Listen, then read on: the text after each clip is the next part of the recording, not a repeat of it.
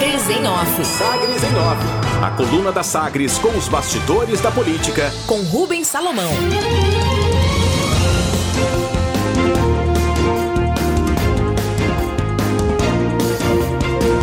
Deputados estaduais terão 5 milhões e 200 mil reais cada em emendas impositivas para 2021 projeto de lei orçamentária anual, a LOA, para 2021 começou efetivamente a tramitar na Comissão de Tributação e Finanças da Assembleia Legislativa. Isso depois da apresentação ocorrida em 30 de setembro na Assembleia e conversas desde então do presidente da Casa, Lissau Vieira, do PSB, com chefes de outros poderes e órgãos autônomos sobre o texto enviado pelo governador Ronaldo Caiado, do DEM. Relator vai ser o deputado Chico KGL, também do DEM, que vai receber emendas pelo prazo de 10 dias, contados a partir da sessão que é, efetivamente vai é, inaugurar a tramitação do orçamento na Comissão de Finanças, sendo que cada parlamentar, seja da base ou da oposição, deve indicar a execução de emendas impositivas no valor de 5 milhões e 200 mil reais. A receita total do Estado está estimada para o ano que vem em 30 bilhões e 100 milhões de reais, enquanto que a despesa está fixada em 33 bilhões e 900 milhões de reais. A previsão é de déficit de 3 bilhões e 890 milhões de reais. A oficialização de Chico Cagiele como relator da LOA deve ocorrer em reunião ordinária da Comissão de Finanças nesta quarta-feira às duas horas da tarde, mas há possibilidade de antecipação de uma convocação pela base governista de reunião extraordinária do colegiado da Comissão de Finanças hoje, nesta terça-feira, para antecipar os prazos do calendário de tramitação. Pode mudar. O próprio texto da LOA, elaborado pela Secretaria de Economia, admite a possibilidade de ajustar os valores previstos em uma revisão já que as projeções de receita foram realizadas em um ambiente de grande crise fiscal e incerteza econômica, agravado pela emergência de saúde pública da pandemia. Liminares. A maior parte desse déficit previsto para o fechamento de 2021 é relativa ao pagamento do serviço da dívida pública estadual com financiamentos e refinanciamentos no valor previsto no orçamento de 3 bilhões 413 milhões de reais. A secretária Cristiane Schmidt antecipa no texto que há expectativa para que Goiás conclua a adesão ao regime de recuperação fiscal, o RRF, ou então que liminares que prorrogam a suspensão das dívidas sejam renovadas no Supremo Tribunal Federal. Nestas hipóteses do RRF ou de liminares, os valores apresentados então seriam revistos. Cortesias trocadas. O presidente do MDB, Daniel Vilela, já protagoniza a estruturação do que será a futura gestão do pai, Maguito Vilela, em Goiânia, mas fez questão de citar a responsabilidade de Iris Rezende no processo de transição. Segundo o ex-deputado federal, o atual prefeito deve orientar a transição de governos na cidade. A aproximação, depois das falas de Daniel, é que Iris Rezende o chamou de nosso líder e colocou Daniel como principal figura no processo de transição e não o vice-prefeito Rogério Cruz, eleito. Depois de também confirmar a boa relação com Maguito e usar palavras próprias para repetir o que propagou a campanha do MDB na eleição deste ano.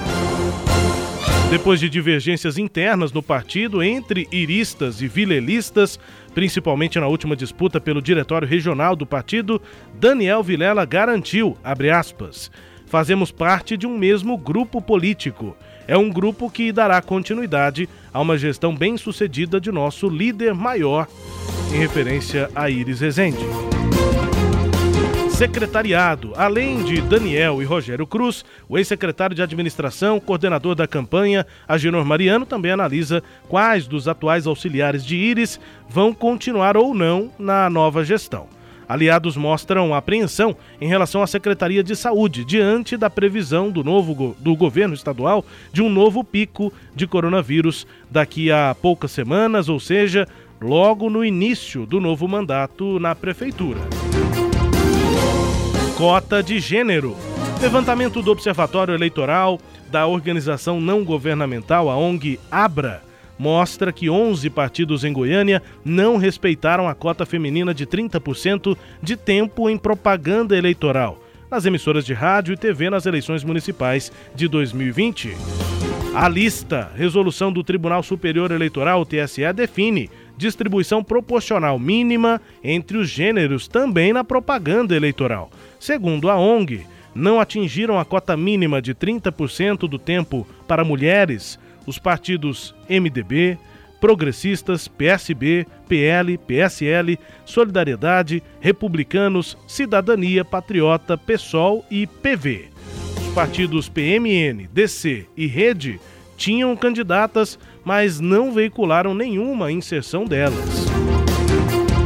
Impunidade. A ONG Abra acompanhou a eleição em todas as capitais no Brasil, mas ainda não há previsão de punição para partidos que descumprem a distribuição do tempo de propaganda, diferente das definições já existentes para a punição em casos de não cumprimento da cota de gênero no registro das candidaturas.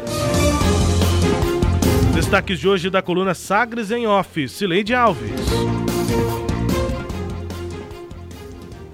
Rubens, é, os legislativos agora voltam a trabalhar integralmente, né, já que passou, a, a, passaram as eleições.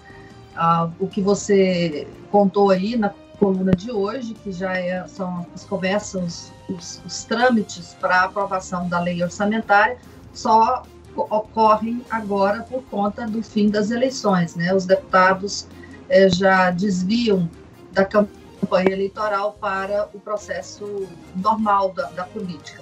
É, essa questão do orçamento é, é, importante, né? define aí a política uh, de planeja de usos de recursos, planejamento do governo para usar os recursos e faz um retrato da situação é, para o ano que vem.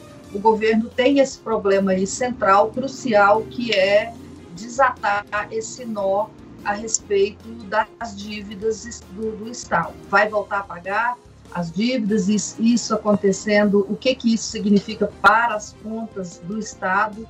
O, a secretária Cristiane Schmidt já disse várias vezes que é, vai faltar recurso em caixa para as despesas regulares da secretaria, inclusive pagar pessoal caso ela tenha que voltar a pagar a, a, as dívidas. Uh, a volta do Congresso vai ser importante agora para o governo, para os governos em, em, geral e de Goiás em especial, para tentar desatar esse nó da lei é, 10120, do projeto de lei complementar 10120, que é, tenta é, conseguir aí uma, um novo socorro, criar um novo socorro para os estados. Goiás espera muito desse projeto que ainda precisa ser votado pela Câmara dos Deputados, votado pelo Senado e sancionado pelo presidente da República antes de 1 de janeiro, que é quando vencem as dívidas do estado de Goiás. Destaques de hoje da coluna Sagres em Off, que também é podcast, está no Deezer, no Spotify, no SoundCloud, também no Google Podcast e no Apple Podcast. Também no sagresonline.com.br. Sagres em Off. Sagres em Off. A coluna multimídia. Acompanhe ao longo do dia as atualizações no www.sagresonline.com.br. Sagres em Off